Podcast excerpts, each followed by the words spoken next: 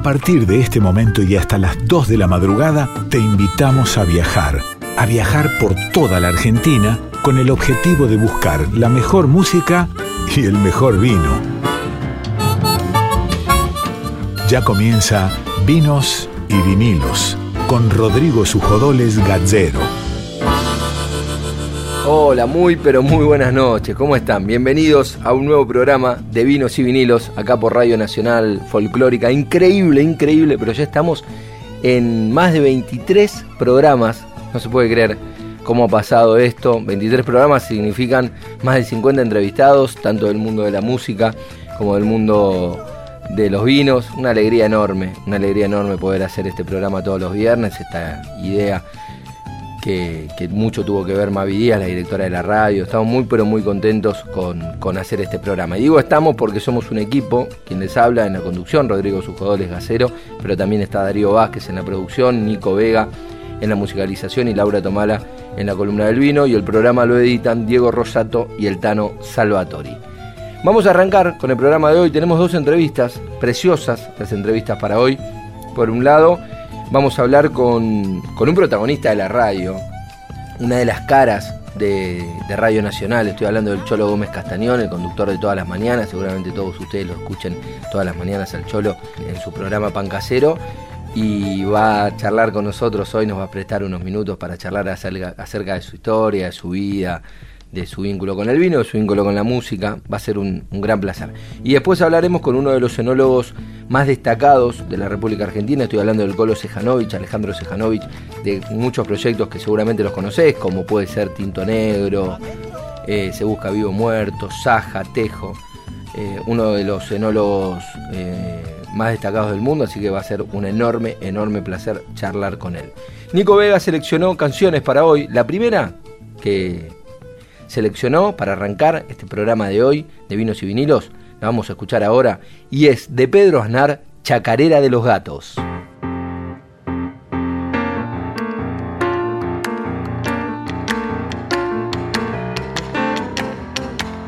Tres morrongos elegantes de bastón, galera y guantes, dando muchas volteretas, prepararon sus maletas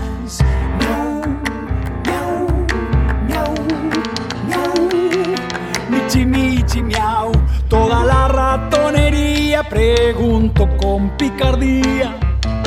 Michifuses, ¿dónde van? Nos vamos a Tucumán. Miau, miau, miau, miau. Michi, michi, miau. Pues les han pasado el dato que hay concurso para gato michis allá van en tranvía Tucumán. Con cautela muy gatuna cruzan la mate de luna y se tiran de cabeza al concurso de belleza.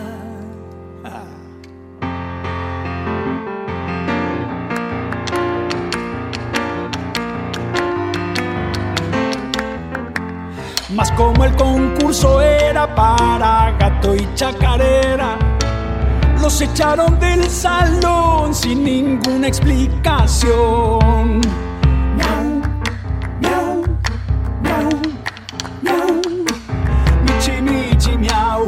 Volvieron poco después las galeras al revés, con abrojos en el pelo y las colas por el suelo.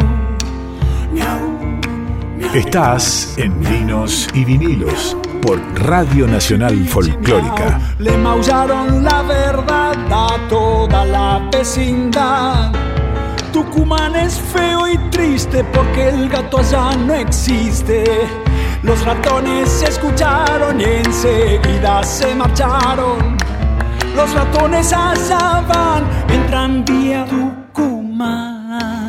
Seguimos en Vinos y Vinilos aquí por Radio Nacional Folclórica y hoy me voy a dar un gusto personal porque siempre en momento de entrevistas entrevistamos a personalidades de la cultura, de la música, del periodismo, por supuesto, a personalidades del mundo del vino y en este caso va a ser a un gran maestro de la comunicación argentina que además tengo el enorme placer de poder ser parte de su programa hace ya casi dos años y tiene mucho que ver, mucho que ver en, que este programa existe en Vinos y Vinilos porque, porque fue como la piedra fundamental, fue mi ingreso a la radio y me acuerdo que cuando, cuando hablaba con Mavi Díaz de la posibilidad de, de ingresar y de tener un programa y demás, me dijo, mira, hagamos una cosa, hacete una columna con el Cholo Gómez Castañón, si él quiere, y si esa columna funciona bien, después hablamos del programa, y que este programa esté funcionando, entonces mucho tiene que ver con que esa columna a alguno le habrá gustado y evidentemente el Cholo tuvo muchísimo que ver. Así que Cholo, un enorme, enorme orgullo poder estar hablando con vos. ¿Cómo estás, querido amigo?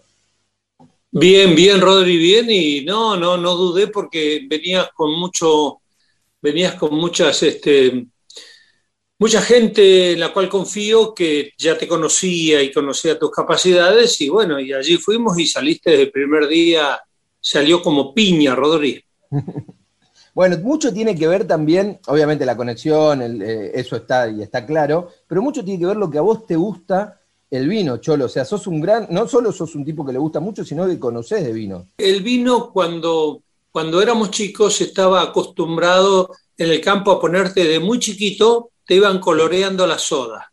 te iban coloreando la soda, sí, no, no sé por qué, nos querían hacer eh, hinchas del vino y entonces, bueno, vas viendo, vi cómo los vinos eran muy malos y eran muy, muy ordinarios, muy comunes y cómo fue mejorando y cómo en los 90 pegó un vuelco grande y después en los 2000 más. No, y bueno, y bueno, es como al que se hace especialista en cigarros, yo especialista no, pero le puse un poco la oreja. Me fui invitado dos veces a Vistalba, y las dos veces me quedé cuatro o cinco días y entonces ahí, estás prácticamente internado haciendo un curso intensivo de, vinos y te queda una base como para que si le pones después un poquito de onda conozcas un poco más. Y bueno, y vos como comunicador de todo en líneas generales, eh, como que también te, te, debe ser sencillo esto que vos decís, ponerle un poco de onda, conocer y dar a conocer eso que vas aprendiendo, ¿no?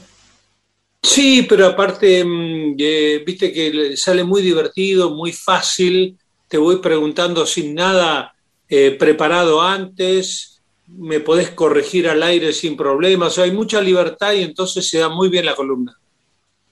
Cholo, ¿cómo, además del vino y del gusto, cómo fuiste viendo este, digo, vos que, vos decías, en el campo se, te ibas acostumbrando a que te vayan coloreando la soda, qué sé yo. O sea, el vino era eso. Después te tocó estar al mando de programas de radio, programas de tele y demás, viendo cómo la industria del vino iba creciendo y cómo se iba cada vez federalizando más el vino de calidad. Porque digo, en, todos lados debe haber habido vinos regionales siempre, pero hoy la realidad es que vos viste ese crecimiento de los vinos de calidad prácticamente en todos lugares del país. ¿Cómo lo fuiste viendo? Los vinos eran de Mendoza, algo hablaban de La Rioja, sí, de los blancos y de Cafayate, y después no más. Eh, en, Río Negro obviamente había vino, pero vino, pero vino, vino muy común. Este, el vino que venía de Río Negro era el lobo de Río Negro, o sea, vino, los vinos comunes, comunes, comunes, y de allí salió un vino superior, nunca lo supe, y bueno, y ahora me sorprendo, me sorprendí con, con las bodegas del fin del mundo y después me sorprendí con muchísimas más con canales, bueno, con, mucha gente que hace, hace a mi zona vino de calidad. El otro día, sabes que entrevistamos en, este programa, en Vinos y Vinilos, un proyecto muy nuevo, muy incipiente, todavía no tiene vendimia hecha. Tiene una primera vendimia que fue la del año pasado, pero no salió del consumo de la bodega, en Puerto Deseado, ¿puede ser?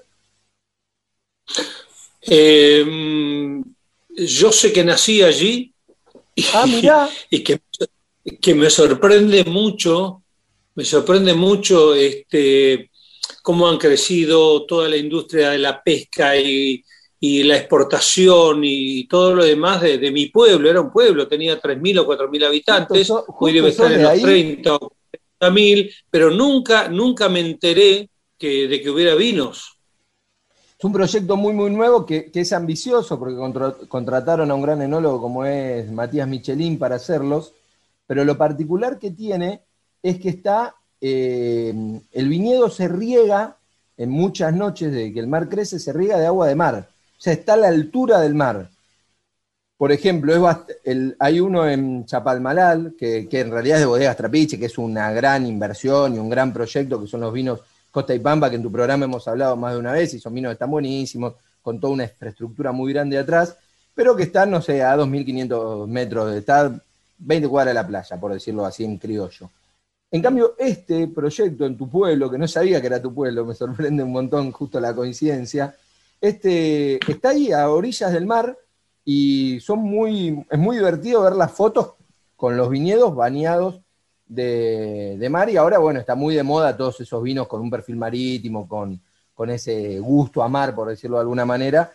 Y bueno, me, voy a encargar de que los puedas probar, porque además la dueña de la bodega es fanática de la folclórica. De hecho, nos escribió ella para contarnos del proyecto y que, y que nos quería contar. Y como obviamente de esto se trata Vinos y Vinilos, de contar todas las bodegas que hay en el país, nos pareció buenísimo y le, voy a hacer llegar que justamente vos sos de ese lugar. Pero Rodri, lo que no entiendo es cómo el agua salobre no, no, no, es, útil para la tierra, porque bueno, yo tenía como que no era lo mejor el agua salobre para regar. Y hay que, hay que probar esos vinos a ver qué pasa. O sea, la, como que la cultura vitivinícola te dice que no, que cuanto más pobre la tierra mejor, que es lo que pasa en Mendoza. Eh, sin embargo, los vinos que, tienen así tanto perfil marítimo eh, tienen, tienen unas particularidades muy, muy interesantes, como estos vinos que te digo de Chapalmalal, y estos vinos va a haber que probarlo. Por supuesto, son casi todos vinos blancos, hay algún Pinot Noir y no más que eso, porque la uva no llega a poder madurar como para tener un tinto. Bueno, mira, si al cordero nuestro, uno de los rasgos distintivos es ese muy levísimo salobre que le da el pasto de la zona, es prácticamente desierto en ese momento, no desierto del Sáhara, pero desierto en cuanto apareció a Mendoza. Bueno, ¿quién te dice que hay un sabor muy especial en los blancos con eso, no? Sí, hay, ya te digo, hay que probarlo. Eh, el Matías Michelin es un, es un tipo que, que, tiene la particularidad de hacer vinos muy con, una acidez marcada. Evidentemente van a ser vinos ácidos, pero bueno, habla de la posibilidad, primero del crecimiento del vino, con esto de que en cualquier lugar de la República Argentina se está haciendo vino y que está buenísimo, y segundo, con las posibilidades que te da Argentina, que en el mismo país podés tener eh, una amplitud térmica tremenda como la de Salta y, algo tan particular como esto ahí, a orilla del mar. Sí, ya tenés de entrada todo lo que dice Patagonia, tiene de entrada, le doy la oportunidad por exótico, por curioso, digo, sobre todo en el mundo, ¿no? O sea, ya, ya, vas con un marketing. Sí, bueno, y la verdad que lo, lo que ha, por supuesto habrá vinos, como decías vos, el lobo patagónico quizás no era tan bueno, pero todos los vinos de Patagonia, eh, ni hablar los de los, vinos del fin del mundo, los, fines, los, Humberto Canales, Humberto Canales de Río Negro, ¿no? Claro, Río Negro. Esos vinos son espectaculares y el Pinot Noir en el sur de Argentina se da de una manera fantástica, pero dicho por los franceses incluso, ¿no? Así que bueno, habrá que darle una oportunidad. Te, conté la otra vez también uno en, en Trevelin, también muy, muy austral. Sí, ya estás en una, en una tierra que eligieron los galeses por lo, por lo rico del valle del Chubut, del Alto Valle ese, y bueno, ya, ya es un lugar muy distinto a deseado porque ahí hay plantaciones, chacras, un trigo maravilloso, ya, ya es otra cosa, ¿no? Pero, pero también, eh, eh, bueno, me, me llama la atención que con tan duro clima también se dé. Yo lo, me voy a meter un poco en, tu casa o donde sea que, estás haciendo esta nota, le cuento a la gente, la estamos grabando, por supuesto no podemos estar en el estudio, la estamos grabando por Zoom, y veo que se asoman los Martín Fierros ahí. Contanos un poco de, esos Martín Fierros, cuándo fueron, cómo fueron, cómo es ganar un Martín Fierro para alguien que se dedica a esto. Martín Fierros, em, ahí quedaron un par. Eh, bueno, eh, nominaciones tuve muchas, muchas, muchas, pero, pero ganar creo que gané debo haber ganado dos o tres de, de, aire y debo haber ganado de cable y tres o cuatro de cable eh, por, por sin estribos y por hombres de campo.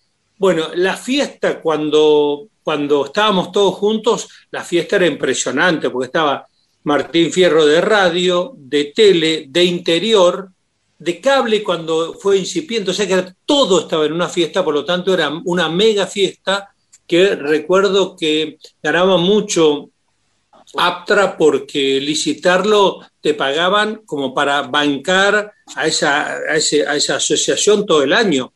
Y casi siempre ganaba Telefe, casi siempre ganaba Gustavo Yankelevich, que tenía toda la programación que se te puede ocurrir. Tenía Grande Pa, tenía Tinelli, tenía Susana, tenía eh, Amigos son los amigos, mi cuñado, bueno, lo que sea. Y yo me acuerdo que la noche los Martín Fierro llegaba, no medía menos de 40 puntos. Tremendo. Era impresionante esa fiesta porque era yo creo que fue la fiesta más grande en cuanto a glamour y en cuanto a, cuando hablan de los Oscars, los vemos, bueno, eso era una suerte de Oscar a, la medida, porque estaban todas las estrellas de la televisión, las glorias pasadas para ser homenajeadas, los shows, bueno, terminaba a la una de la mañana o más, eran cinco horas de, de, tele. Así que bueno, el recuerdo que tengo era que tenía mucha, mucha adrenalina y que no importaba ya si ganaba. Ya la entrega de diplomas tenía mucho rating, solamente ir, este, Rodri, ya pertenecer este, a la fiesta ya, ya, ya estabas cumplido, ya, ya estabas validado. Me imagino, me imagino. Y, lo que, y, estaba pensando mientras hablabas lo que cambió esto, porque quién pudiese hoy, qué producto pudiese tener 40 puntos de rating, ¿no? O sea, cómo cambió el consumo televisivo que, hoy, no sé, los grandes tanques hacen 20, 20 y pico de puntos y ya es una mega fiesta. Sí, sí, sí, pero no te olvides, no te olvides que, que eh, Arturito Puy con Grande Pa tenía 50. tremendo, tremendo. Está bien, no existía Netflix, no había tanta oferta. No, no, no había, no había cables, había cable, pero programas muy menores. Este, le llamamos planta y escritorio al cable, porque era, era un, escritorio, un tipo que hacía una entrevista política y tres auspiciantes. No, no, no, no, no. Y aparte había eh, tres canales, cuatro fuertes. Entonces estaba todo concentrado ahí. Y lo Martín Fierro que ganaste, Cholo, ¿te acordás? ¿Con qué programa fueron? ¿Cómo...? Sí, fueron siempre con tiempos modernos. Ok, y los de... el programa de Continental de las mañanas, sí. Sí, sí, sí, lo, si, lo habremos escuchado, mi viejo escuchaba Gran Abonado Continental. Yo te conté incluso, mucho que ver con mi pasión del vino es producto de Continental y de las noches de, Sabatino Arias. Sabatino Arias, ¿te acuerdas cómo se despedía con una frase muy graciosa? ¿Cómo era? ¿Salute? ¿Qué decía? No. Sí, decía eh, salute y que vuelen los ángeles. Ahí está. Bueno. Sí, sí, sí, sí. Cholo, el programa nuestro se llama Vinos y Vinilos, ya hablamos de tu vínculo con los vinos. ¿Cómo es tu vínculo con, el formato en vinilo? Con el formato vinilo, bueno, yo, me, yo nací, me crié con el vinilo, yo no conocí, bueno, sí, había discos de pasta en el campo, pero porque no había plata ni electricidad ni nada para llevar otros formatos. Había el motor, se prendía nada más que a la noche para, para las cosas de la casa. Entonces eh, los discos se escuchaban en una de esas cosas que le dabas manija este, y tenía una bocina.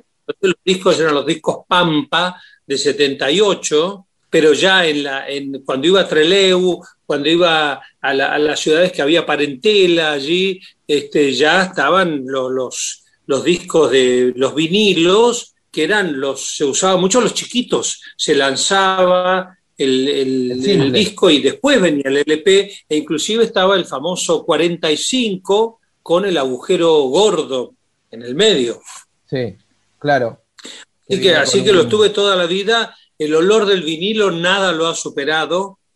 Eso es como una droga abrir un, álbum de vinilo y el olor que largaba.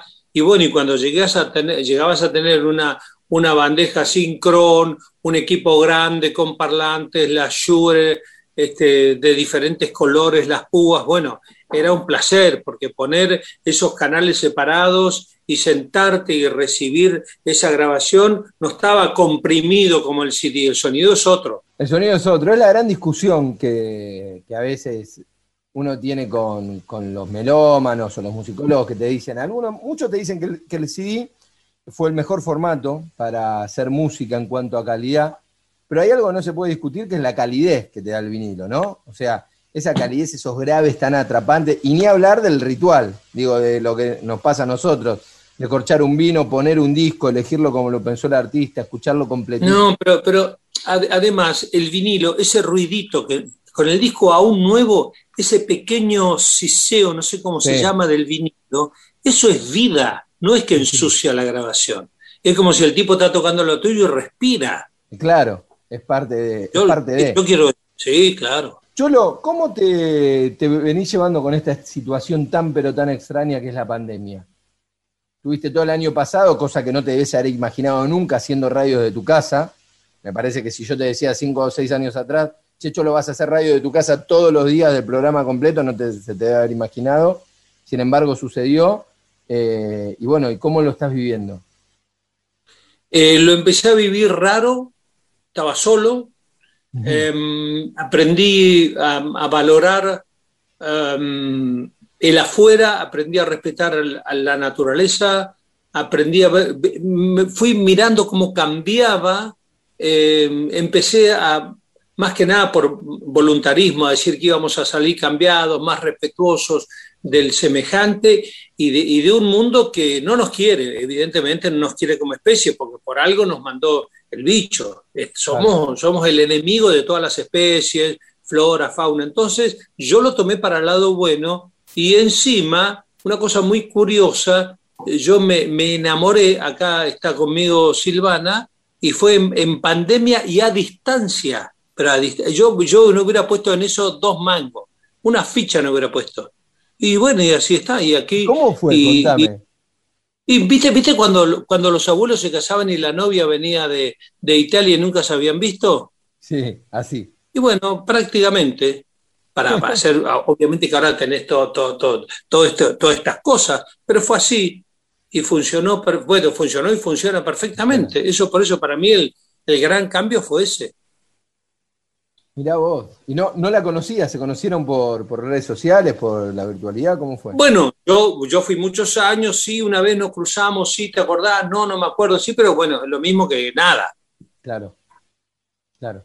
Qué loco, mira. Bueno, se podría decir que la pandemia... Sí, pero escúchame, pero, pero, pero Rodrigo, vos te terminás eh, formalizando, juntándote a vivir y tenés más horas de charla, cuatro o cinco horas por día de charla, con ninguna pareja de las cuales te ves la cara, tuviste esa charla antes de convivir. Jamás tuviste cuatro horas de charla por día.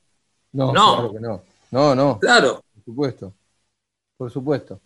Mirá el título, ¿eh? La pandemia te, trajo el amor, ¿podemos decir así? Sí, claro que sí. Contame, porque recién me contabas mucho del campo, cuando te criaste, del motor que se prendía solo de noche y demás. ¿Cómo llegó ese pibe de Puerto Deseado a la gran ciudad, a las luces de la televisión? a los micrófonos de la radio?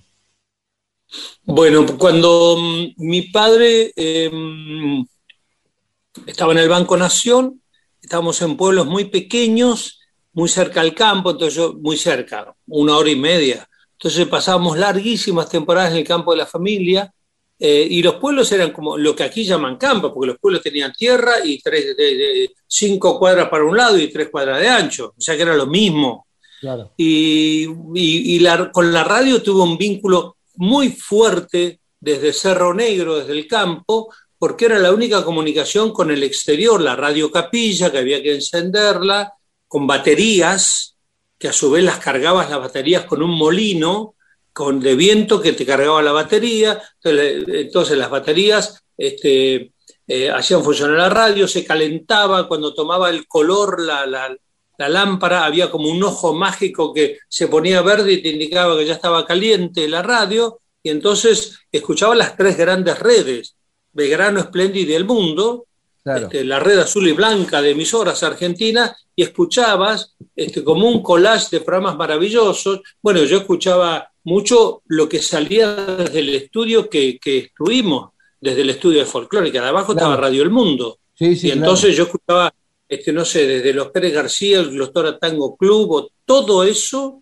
desde el campo y bueno, y la radio te hace soñar, la radio te lleva de viaje, la radio te cuenta del mundo, la radio te trae la música, la radio te, te, nada, te transporta y entonces este, yo me enamoré, me enamoré perdidamente de la radio allí, en ese lugar, porque estaba solo yo, porque era el más grande, me mandaban y estaba con algunos tíos míos o los peones, no, no, no. La, las mujeres y los niños más chicos por ahí venían para la, para la época de la primavera o para el fin de año nada.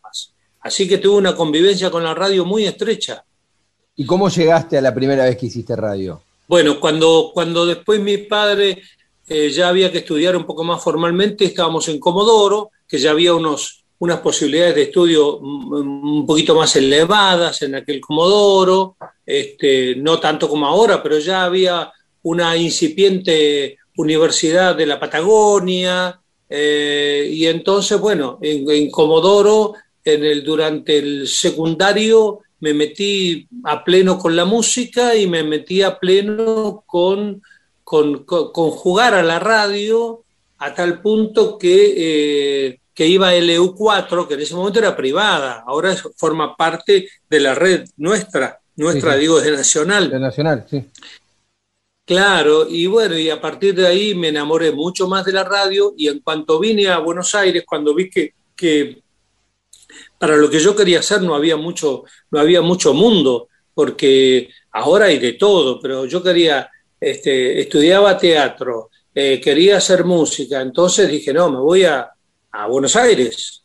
Y cuando me vine a Buenos Aires, mm, eh, una de las cosas que tenía para ganarme el mango era con otro chico, fuimos a una radio que se llamaba Radio del Pueblo y conseguimos un muy buen anunciante, así nomás tocando la puerta, y entonces los sábados a la tarde teníamos cuatro horas para pasar música y tal, y bueno, y esa fue mi primera vez que hice radio y allí, este, bueno, de, ahí no paré más, porque después me convocaron de otros lados, y bueno, así, así empezó.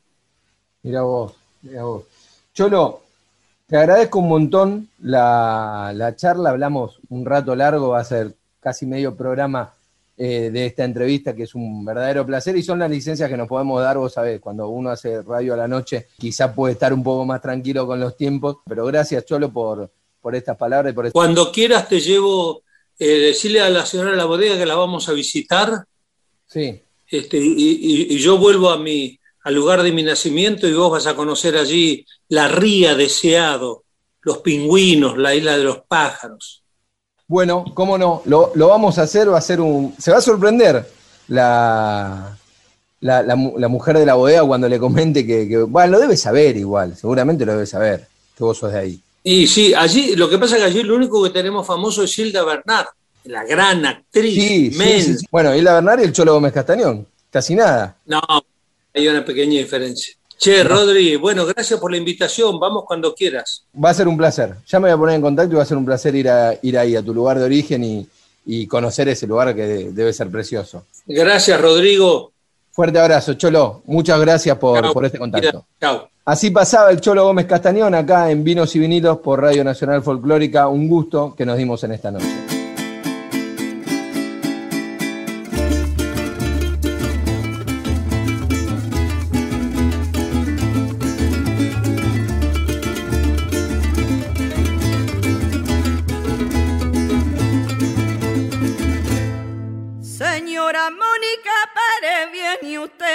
Muy colorada de ganarse los amores a la orilla de la quebra. Señora Mónica Pérez, viene usted muy colorada de ganarse los amores a la orilla de la quebra. Y si lo quiere, traigole amores, traigole amores si es que consiente usted. Si es que lo consiente usted, yo le traigo mis amores. Si es que lo consiente usted, la te, la la, la la la la la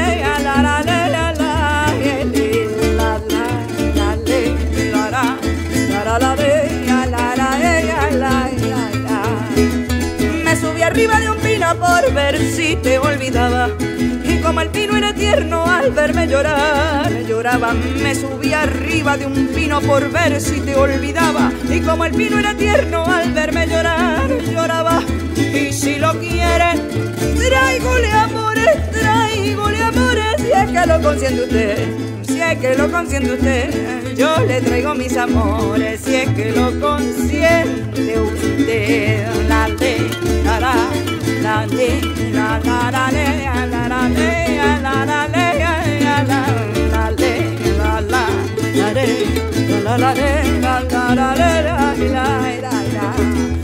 Dicen que la hierba mora desciende del agua clara.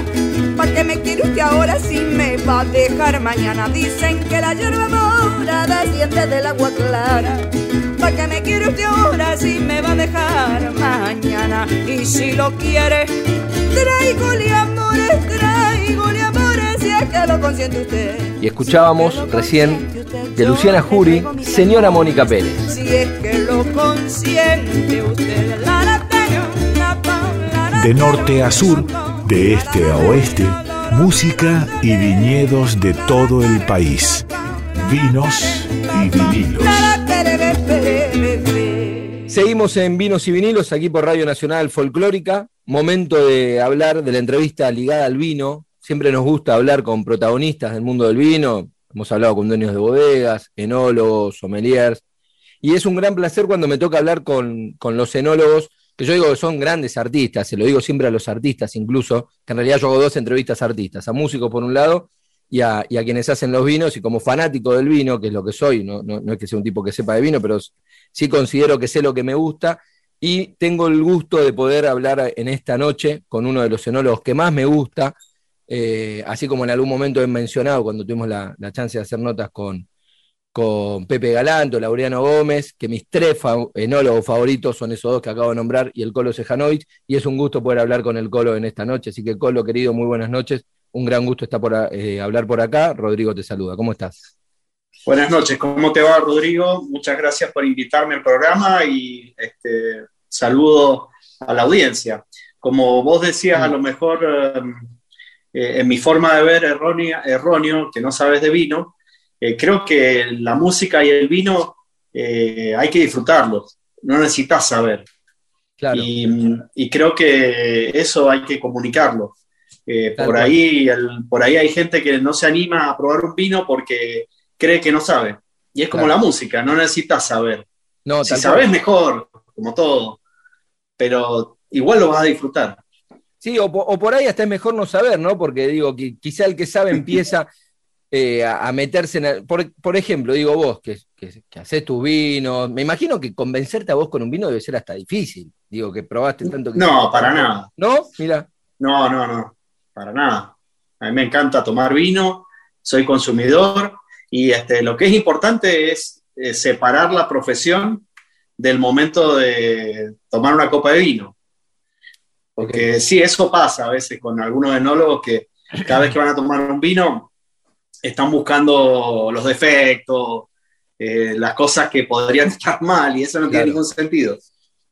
Eso te sirve cuando vos estás haciendo tu vino eh, para asegurarte de que llegue al consumidor con la mayor calidad. Pero el momento de tomar es para tomar. ¿Y lo lográs vos? Me imagino que te va a haber costado, sobre todo al principio cuando uno es más crítico con lo que hace, que está aprendiendo, ¿no? Es que sí, porque básicamente, bueno, obviamente hay momentos de, de mm, disfrute de vinos, que por ahí uno lo hace con amigos que son enólogos, que son técnicos, y que sin duda vas a hablar de, lo que sentís en el vino, de la parte técnica del vino, pero al mismo tiempo disfrutarlo. Y, yo sí lo logro perfectamente, y, me gustan o no me gustan los vinos. Y si no me gusta, bueno, eh, no lo tomo. No, no pasa más que eso, y si me gusta, tengo que tener cuidado porque me voy a tomar toda la botella.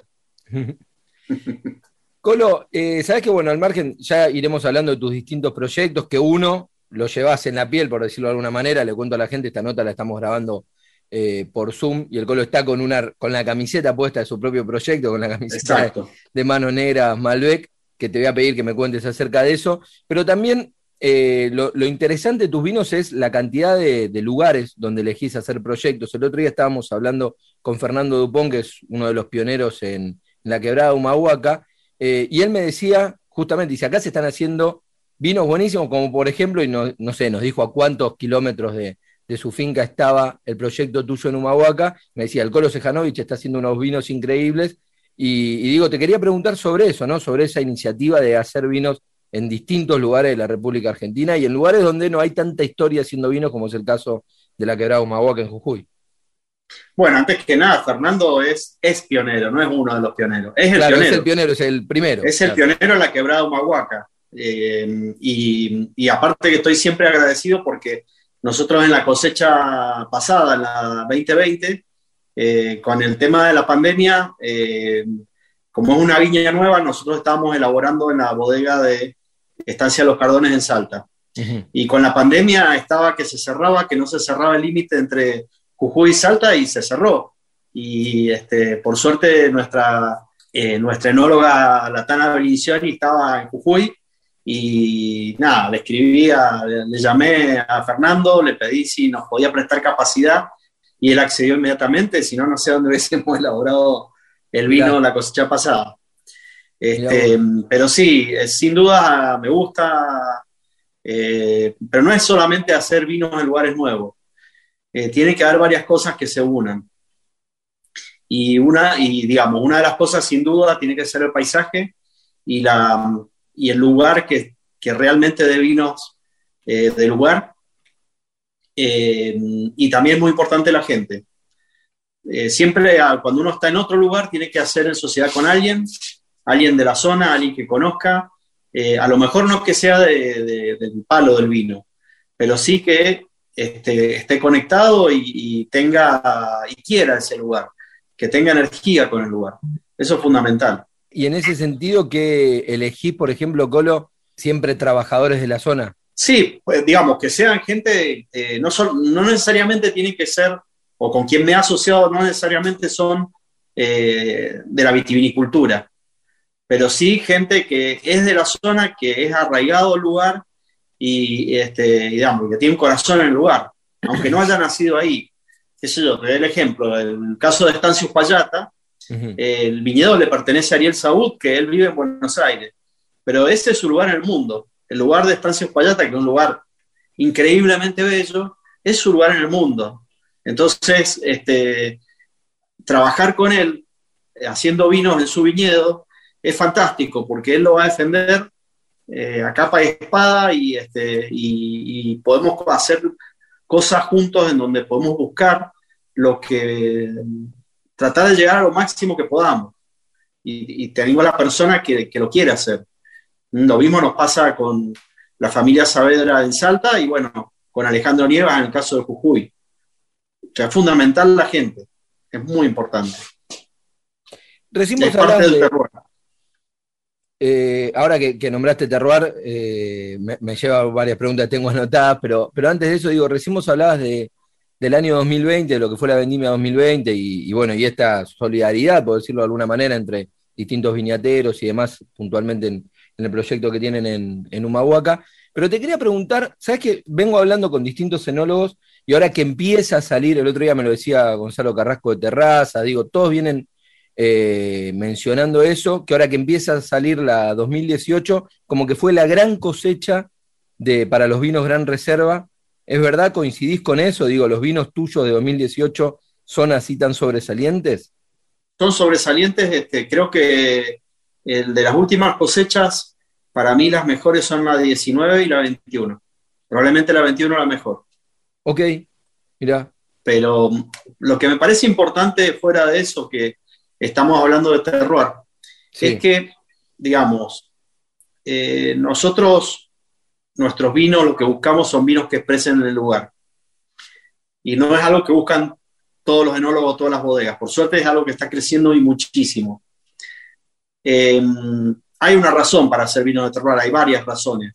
Una es que creo que son más amigables a eh, beberlos. Eh, otra es que eh, realmente son únicos, porque los vinos de un lugar eh, no se repiten. O sea, no es solamente que es único por el lugar y por la- las personas que lo hicieron, sino también que se nota eh, las cosechas. Y, y eso lo diferencia un poco a lo mejor de vinos que son muy ricos, pero que no, no, no se fijan tanto en el terroir, sino más en determinados sabores. Como decirte, eh, vinos que tienen más importancia a la madera. Son vinos riquísimos, no lo estoy criticando para nada, pero son vinos en donde eh, vos maquillás las cosechas, maquillás el lugar con la madera. Entonces, eh, son repetibles. En cambio, los vinos de terruño no son repetibles, son algo único del año y de ese lugar. Sobre, sobre vino de terruño, vos tenés como un proyecto muy particular, que corregime, pero digo, el de Finca la Escuela, que justamente es de eso, ¿no? Digo, del, se pueden probar. Sí, en realidad, en realidad, digamos, el, eh, tenemos un proyecto que es el de los suelos. Ok. Y, que y me parece que no es de terruño, sino que es de suelos. Es ah, específico ahí te freno entonces, Colo. decime, porque por ahí de mi ignorancia, terruño y suelo es casi lo mismo. Eh, explícame la diferencia. Mira, básicamente el terruño tiene que ver con, un lugar donde vos eh, podés tener un suelo particular, que en el caso de Altamira, en poquita distancia el suelo cambia muchísimo. O sea que para mí el vino de terroir de Altamira, sobre todo, es cuando vos tenés un vino que representa todos los suelos que vos tenés en el lugar. Okay. Cuando vos haces un vino de cada suelo, vos estás expresando ese lugar en particular, que es un lugarcito especial del viñedo. Es, una, es menos que una parcela, es una microparcela y querés expresar ese suelo. Eh, a mí me parece que cuando querés hacer un vino de terroir tenés que tener, como llamarlo, el blend de los distintos suelos, porque ahí vas a expresar mejor el lugar. Ok. Lo que, que, vos en la escuela lo tenés. En la escuela lo tenemos. Lo que queremos mostrar es la complejidad que es el terroir, separando los suelos. Pero el terroir no es solamente suelo. El terroir es la conjunción del suelo con el clima y con la gente. Es decir, con el trabajo que se le hace a la viña, con el trabajo que se hace en la elaboración. Y ese trabajo de la viña y de la elaboración eh, es muy importante cómo se hace para que se vea reflejado los sabores que puede entregar un determinado lugar. Espectacular la definición. Bueno, me, desasnaste, como dirían eh, los, abuelos en ese sentido, pero yo pensé que era más o menos lo mismo y ahora entiendo que uno es parte del otro, digo, el suelo es parte del terroir entonces. Claro, claro, o sea, sí, podés decir que un determinado vino es un vino de terroir porque tiene la expresión de ese suelo en particular, pero yo creo que debería, cuando uno quiere hilar bien fino, tiene que ir ya a lo que da ese, a la película, no a la foto. Yo lo veo como que eh, los vinos de cada suelo es como una foto del lugar. En cambio, cuando vos haces el vino en donde están todos los suelos interviniendo, todo el terruño ese, es como una película. Perfecto. Bueno, súper gráfico. Hay mucho más gráfico todavía la, definición. Colo, contanos de, bueno, de, de, tu remera, puntualmente, de Manos Negras, ese proyecto. Sí, bueno, este proyecto Manos Negras es uno de los primeros, es el primero con el que arrancamos con Jeff. Este, nosotros terminamos de trabajar en Catena en el año 2010. Y bueno, empezamos con, la idea, él, lo había comenzado, yo me uní después, eh, con la idea de hacer vinos eh, que reflejen las diferencias y los mejores varietales por latitud. Entonces, originalmente Manos Negras Empieza con vinos de Malbec, principalmente, de Altamira, y se le suman dos vinos que acompañaban al proyecto, que es eh, Pinot Noir de la Patagonia y Torrontés, cada uno en su lugar. Luego ocurrió que, bueno, el Pinot Noir siempre este, fue una gran sorpresa, una grata sorpresa de cómo lo elaboramos y terminó, y siempre termina creciendo en cualquier mercado que lo pongamos nuevo, eh, vendiéndose la misma cantidad de volumen de Pinot que de Malbec. Eh, por lo tanto, en vez de ser una compañía, al final es una compañía, pero equilibrada. Y el nombre de Manos Negras es en honor al trabajo.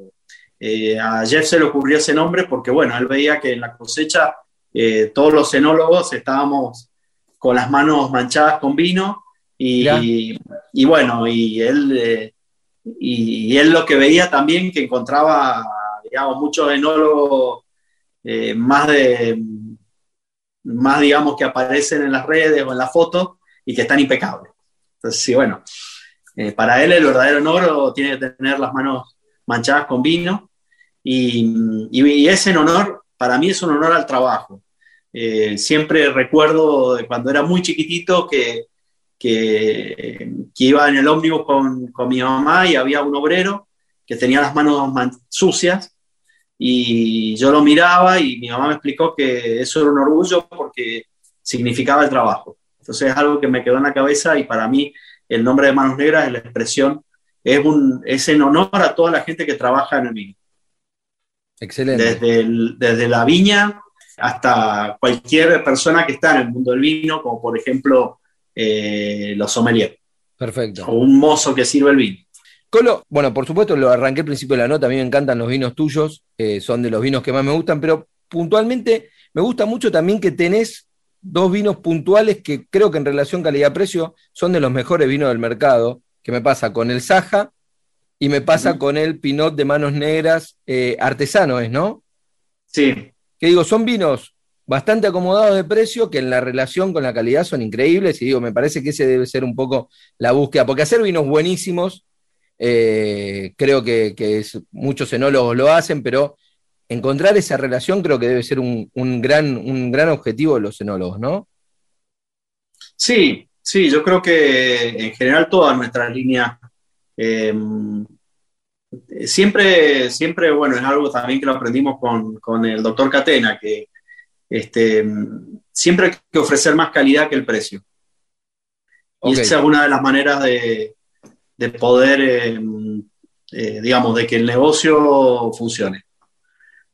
Siempre hay que ofrecer más calidad. Yo creo que es importante, es eh, un poco hablando de lo que vos dijiste al comienzo, que no sos conocedor de vinos, y para mí lo, que es importante es que hay que creer siempre en el consumidor, es nuestro cliente. Eh, son todos, por todo lo que consuma vino es conocedor de vino. Y como ellos cuando nos compran una botella confían en nosotros, nosotros tenemos que ponerle lo mejor que podamos en esa botella.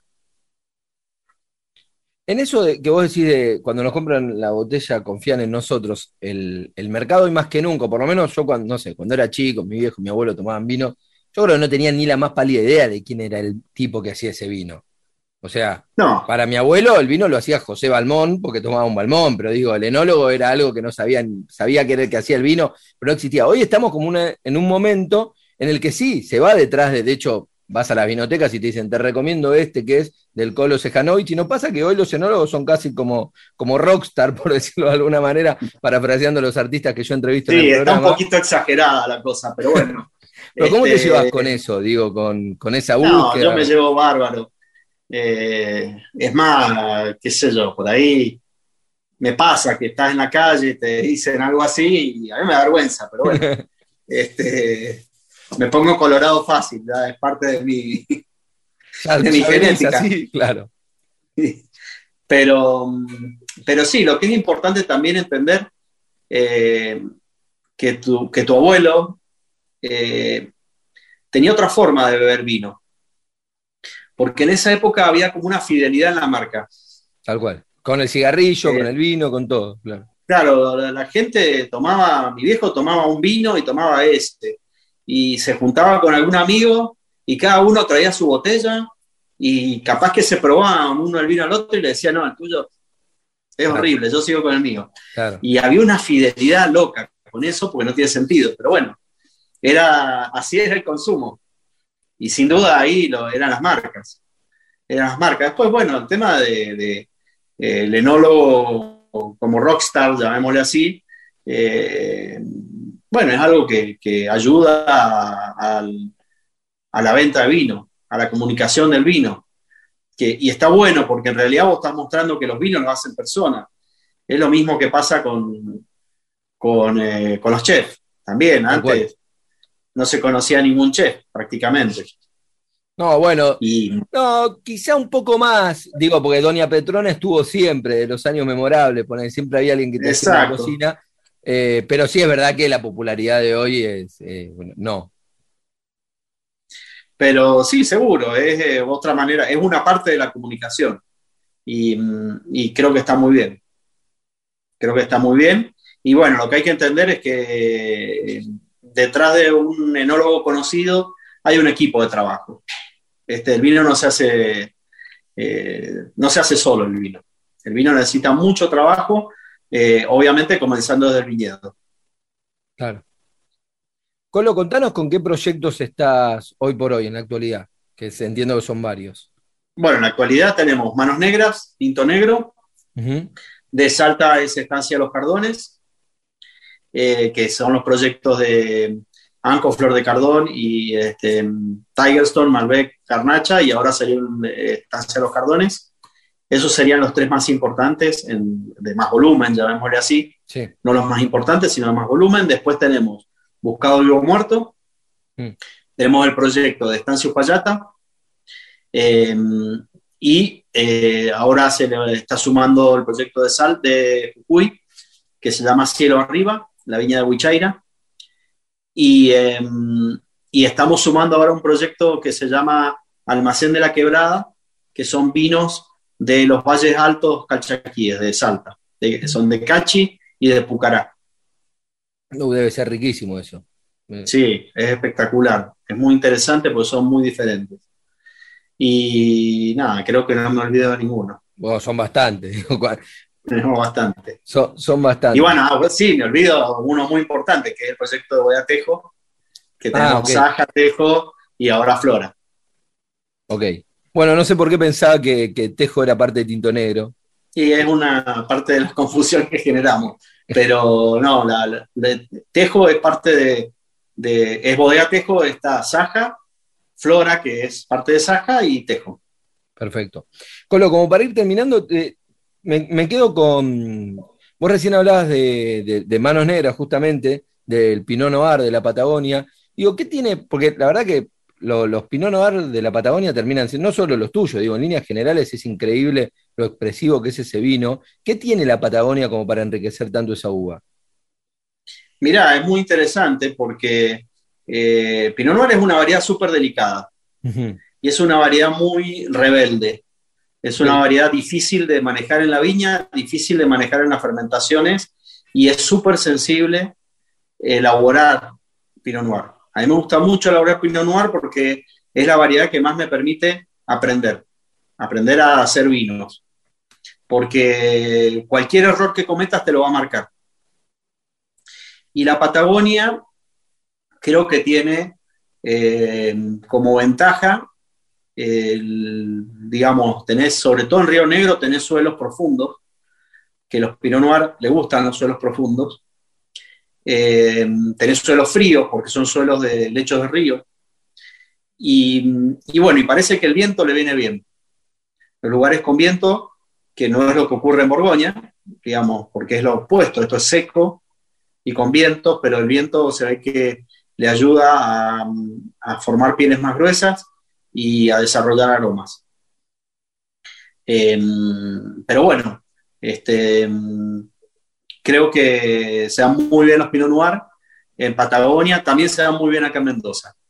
Nosotros, eh, a partir de la cosecha 2020, ya nos, nos hemos venido a Mendoza a, a hacer Pinot Noir. Yo vengo haciendo varias experiencias con Pinot Noir durante varios años y ya en el 2020 con el tema de la pandemia decidimos comenzar eh, todo nuestro proyecto de Pinot de Manos Negras en Mendoza.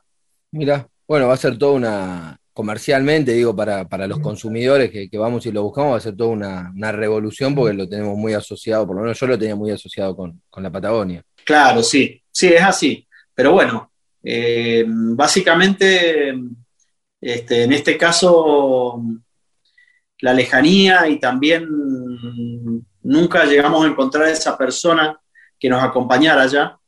Claro. Como te comenté en los otros proyectos. Entonces lo que, lo que vimos es que nosotros en Mendoza podemos seguir creciendo en calidad. Eh, en cambio, en la Patagonia no podemos seguir creciendo en calidad, no porque no esté en el viñedo. Sí, porque por ahí está lejos y necesitas estar más ahí. Y no porque se nos hace muy difícil eh, eh, poder hacer los vinos allá. Perfecto. O sea, es una materia pendiente. En algún momento va a surgir algo y tenemos, volvemos para Patagonia, con gusto. Perfecto. Bueno, Colo, te agradezco un montón la, charla, que hablamos unos largos minutos. Eh, y obviamente nada, te agradezco también por, los vinos riquísimos que haces. Bueno, gracias a vos y a la audiencia y a tomar vino. Salud. Fuerte abrazo. Y a cuidarse todos. Sobre todo eso, en estos momentos tan difíciles. Así pasaba el Colo Sejanovic, acá en Vinos y Vinilos por Radio Nacional Folclórica. Seguinos en Instagram, Vinos y Vinilos Radio. Y así vamos llegando al final de este programa de hoy, de Vinos y Vinilos. Preciosa, preciosa las entrevistas, escuchar al Colo Sejanovic es un grande y ni hablar de la nota del Cholo Castañón y contándonos del lugar donde, donde nació, en su querida Patagonia. Así que fue un enorme, enorme placer poder charlar con estos dos grandes en, en este Vinos y Vinilos de hoy. Nos vamos despidiendo, es un placer enorme estar con ustedes como siempre hasta las 2 de la mañana. No se quedan solos, ya viene Sandra Ceballos con Jayaya, el programa de los pueblos originarios, y la canción que eligió para cerrar este programa Nico Vega es Bella Sombra de Aire y el Rally Barrio Nuevo. Chau, chau. La danza de las horas por el mar navegará, acercándome tus melodías. Y el ritmo de las olas elegantes bailarán, resistiendo el paso de los días.